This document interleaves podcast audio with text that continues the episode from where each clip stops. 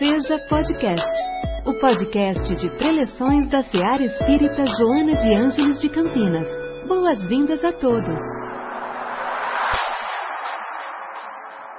Que Jesus, mestre por excelência e doutor honoris causa por merecimento e exemplo, apesar de negar todos os títulos a não ser o de amigo e de irmão mais velho, nos ajude nesta noite a trilhar o nosso caminho pela alfabetização das coisas do alto.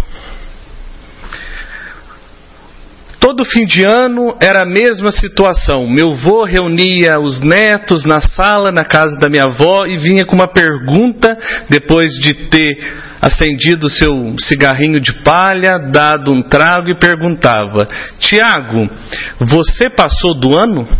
Igor, você passou do ano? Hudson, você passou do ano? E essa pergunta que ele queria mesmo saber se a gente tinha ido muito bem no ano letivo, se tínhamos tirado notas boas e melhor, que a gente estava pronto para as férias para gozar de sua presença na casa que se tornaria quase como diária. E foi com meu avô que aprendi muitas histórias. Aliás, meus avós sempre me inspiraram e que me trouxeram o gosto pela narração de histórias. E eu começo a minha preleção com uma história que não veio deles, mas vem da, do coração e da sabedoria do espírito Meimei a partir da psicografia do Chico. Meimei nos conta que havia um rei. E o rei, antes de partir para uma viagem, ele chama o seu filho, o príncipe, e diz: Vou te dar esse tesouro e você faça com ele um palacete. Você tem todos os recursos com esse dinheiro, com esse valor, e você, a partir desse momento, quando você pegar esse tesouro, é seu. Faça um palacete, crie uma casa. E o rei se foi foi para sua viagem, assim que ele deu as costas, o filho pegou todo o valor, começou a esbanjar, sair para os vícios, e ainda assim fazia casa, um casebre. Em vez de comprar um tijolo de qualidade, ele pegava um tijolo de segunda mão. Em vez de comprar uma argamassa é, de excelência da época, ele pegava qualquer um. Em vez de por exemplo, conexões Tigre, ele usava outra qualquer, qualquer outro cano, e foi fazendo a sua casa. Mas enquanto o rei viaja e enquanto esse príncipe constrói a sua casa, eu quero convidá-lo todos nessa noite a ir comigo, a frequentar comigo o ABC da moral de Jesus.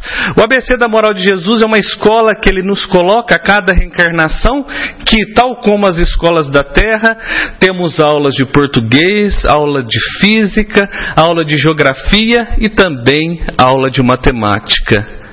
Bom, falei aula de matemática. Paulo, apesar de engenheiro, vi algumas carinhas aqui se contorcendo porque lembrou da época da escola. Eu também nunca fui muito afeito aos números. E lembro que o Rossando Kligen, um palestrante, psicólogo espírita, ele sempre diz em algumas de suas preleções que a maior dor e o maior medo dele é ter que voltar novamente para uma encarnação e passar novamente pela aula de trigonometria. e eu concordo com o Roçando, mas o sinal tocou, a aula vai começar e para já despachar de logo, vamos começar com a matemática. Na pedagogia do ABC de Jesus, ele nos convida a executar e a lidar dentro da sua sabedoria com todas as operações, a de adição, a de subtração, a de divisão e a de multiplicação. Que passamos a somar oportunidades para a nossa transformação, somando a cada momento, a cada situação, momentos, transformações que possam encher o nosso coração de bom ânimo e nos fazer pessoas melhores. O mesmo de multiplicar oportunidades para que possamos executar a nossa autorreflexão. Autorreflexão é aquele momento que à noite no travesseiro, nós com nós mesmos fazemos uma avaliação de como foi o nosso dia, como nos passamos nesse dia e se caso a nossa encarnação terminasse naquele momento, se a nossa malinha já estava pronta. Isso é importante, sempre fazer essa autorreflexão. E também não podemos esquecer das outras operações, a de divisão. Sim, dividir a nossa caridade, a nossa oportunidade, a nossa mão que eleva ao outro o pão, que pode ser o pão físico, pode ser o pão espiritual ou pão sagrado. E se for para algum momento subtrair da nossa vida, já que todas as experiências são válidas para a nossa construção, que subtraamos as dores, as nossas imperfeições, as nossas paixões. Porque assim estamos agindo, sendo verbo, e verbo nos remete à aula de português, a quem convido vocês a frequentarem comigo. A aula de português onde precisamos estar atentos que todo sujeito tem seus predicados aqui para Jesus.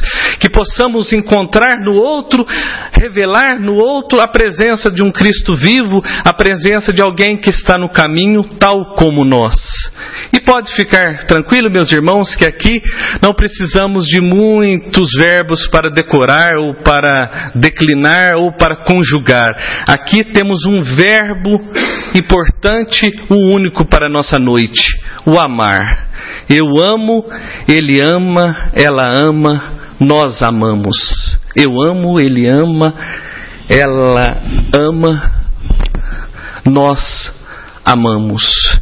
E o engraçado é que na escola normal, a gente sempre aprendeu que amar é um verbo transitivo, ou seja, ele pede um complemento. Quem ama, ama alguém, ama algo. Mas para Jesus e na pedagogia de Jesus que eu convido vocês a hoje a estarem comigo, amar é um verbo intransitivo. Ou seja, Jesus amou ágape, que é o ensinamento de Deus. Quem ama, ama. Não precisa de complemento, não precisa de absolutamente nada ama.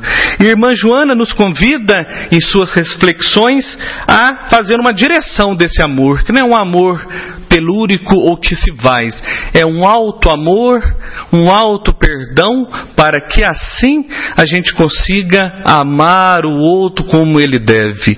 É o amor que vem de nós fortalecidos para chegar no outro. Bom, pessoal, acho que a aula de português e matemática já deu para esse primeiro horário, então passemos para o recreio. O recreio é um momento da descontração, do descansar, de saber que a vida nessa encarnação, apesar de todo o equilíbrio que devemos ter, também precisamos dos momentos de lazer, os momentos de tranquilidade, os momentos de apreciar os nossos hobbies, mas mesmo assim, dentro da oportunidade do recreio, podemos sempre estender a oferta, a merenda a alguém que mais necessita. E assim, fortalecendo, vamos trilhando cada passo esse horário, esse ABC que Jesus nos convida. E chegamos então à aula de geografia. Vocês são bons de capitais? Então me diga, onde fica a capital da dor íntima do outro? Onde está localizado o mar de amargura do outro que muitas vezes cegos a gente não percebe? E aí peço que para adentrarmos no território do outro possamos lançar mão de um binóculo que de um lado tem empatia, de outro compaixão. E a somatória é importante porque a gente vai além da empatia, que empatia é realmente o se colocar no lugar do outro, sentir a sua dor, e muitas vezes só a empatia pode nos estacionar e deixarmos sentindo a mesma dor que o outro irmão está sentindo. Agora, com a compaixão, não. A gente sente a dor, vivencia esse momento de aflição, mas temos o discernimento de dar um passo atrás para refletir e poder ajudar esse irmão, mesmo que não seja com uma palavra, porque muitas vezes palavras não cobrem dor de muitos, mas com um ato, com uma ação de, por exemplo, meu irmão, estou aqui, posso ir para você no supermercado, por exemplo. Então, quando olhamos com compaixão, estamos exemplificando, estamos fazendo o mesmo que Jesus nos ensinou. Porque Jesus fazia isso. Ele se compadecia da dor do outro, mas dava um passo atrás, olhava com os olhos estrangeiros para perceber a dor e curar esses irmãos. E chegamos na aula de física. E aqui, Paulo, precisamos trocar as leis de Newton pelas leis morais. Aqui, as leis morais que vão nos guiar. E leis morais, estamos falando sobre as leis que estão ligadas à moralidade do ser humano, independentemente de onde ele esteja trilhando a sua vida. Irmã Joana, no livro As Leis Morais da Vida, nos fala um pouquinho sobre elas são todos os tempos as leis morais da vida estabelecida pelo Supremo Pai. Invioláveis constitui o roteiro de felicidade pelo rumo evolutivo impondo-nos paulatinamente a inteligência humana, achando estabelecidas nas bases da harmonia perfeita em que se, em que se equilibra a criação. Para guardar essas, essa lei, meu irmão, é muito fácil. ALM igual a D. Afastou-se das leis morais, afastou-se de Deus. ALM igual a D. Afastou-se das leis morais, afastou-se de Deus. E as leis morais onde estão impregnadas? Na nossa consciência. Cabe a nós, com o nosso livre-arbítrio, com a nossa reflexão, saber o que é certo, o que é errado na trajetória da vida. Então, meus irmãos, ao cursar esse ABC muito rapidamente, que poderiam ter outras matérias, chegamos ao fim desse dia, o fim desse momento, o fim desse dia de aula fim, sinal, acabou, podemos ir para casa, vamos para casa, mas lembremos das tarefas de casa. E é aí que a irmã Joana nos ensina nesse capítulo os deveres de agora. E como é difícil nós, diante de tanta adversidade, diante de tantas distrações, fazermos a nossa tarefa de casa. Muitas vezes, até pela nossa involução, é chato, é difícil, é penoso, é desgastante.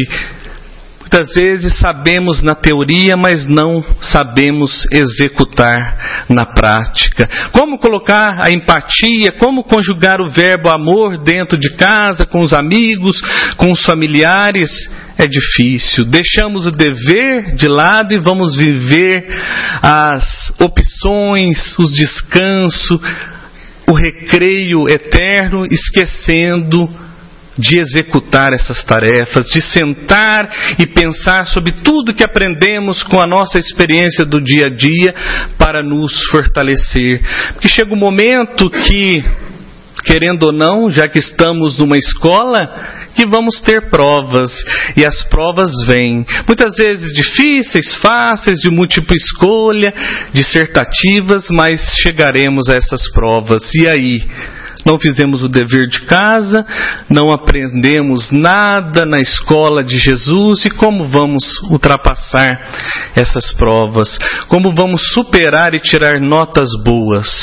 Foi o que aconteceu com o príncipe lá do começo da nossa história. O príncipe gastou todo o seu dinheiro, a sua fortuna, e quando o rei retornou e viu aquele casebre quebrado ao quebrado, com goteiras, com buracos na parede, sujo de lodo, ele se entristece, mas entrega para o filho a chave e diz: Meu filho, essa é a sua morada a partir de agora. Te dei todo o tesouro e você construiu respeita o seu livre-arbítrio, mas é a sua morada. E Meimei nos convida a enxergar esse rei como Deus e nós, cada um de nós, como esse príncipe que tem na mão um tesouro e cabe a nós, cada um de nós, fazer o seu trabalho, fazer a sua construção de um templo interior ligado às coisas do alto. Mas sabemos que o ABC é também o ABCD, porque tem Deus por trás, um Deus de amor. E querendo em qualquer momento, teremos reforço, teremos provas finais, teremos recuperação.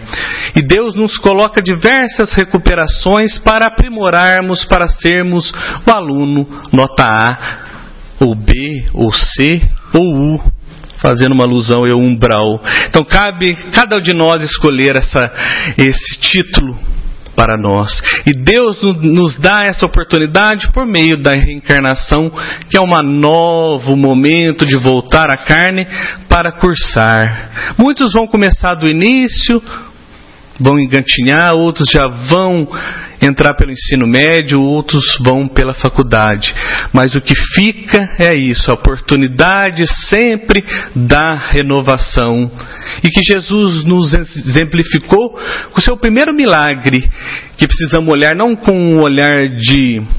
É, mágica ou um olhar fantástico, mas com um olhar de redenção que foi as bodas de Caná. Quando Jesus nos propõe a olhar o vinho bom no fim da festa, ele nos mostra que podemos, independentemente da festa da vida, sermos o vinho bom.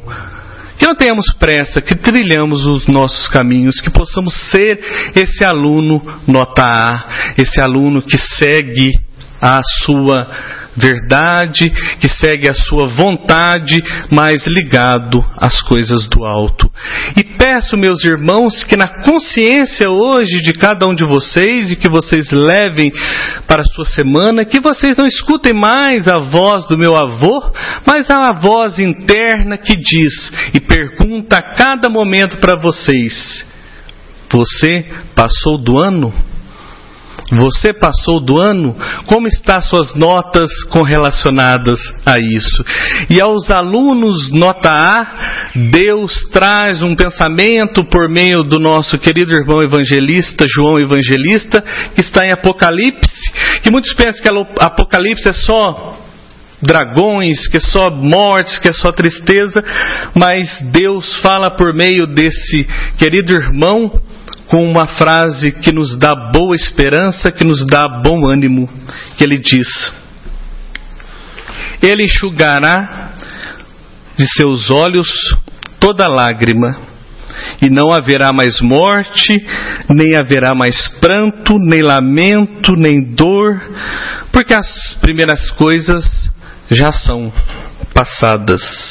Ele enxugará de seus olhos toda lágrima, e não haverá mais morte, haverá, não haverá mais pranto, nem lamento, nem dor, porque já as primeiras coisas são passadas.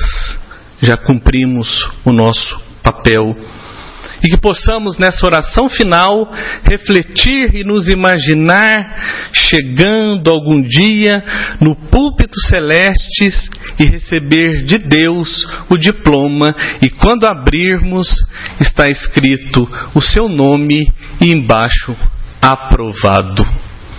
Paz, amor, bem e muita dedicação. Não vou tomar mais o tempo porque temos tarefas para fazer em casa e amanhã cedo iniciamos nós novamente no ABC moral de Jesus. Que a paz reine entre nós. Em nossa célula de amor, sua presença é sempre bem-vinda. Acompanhe também nossas atividades nas redes sociais Acesse arroba seja CPS. Afinal, sua participação faz a SEAR acontecer.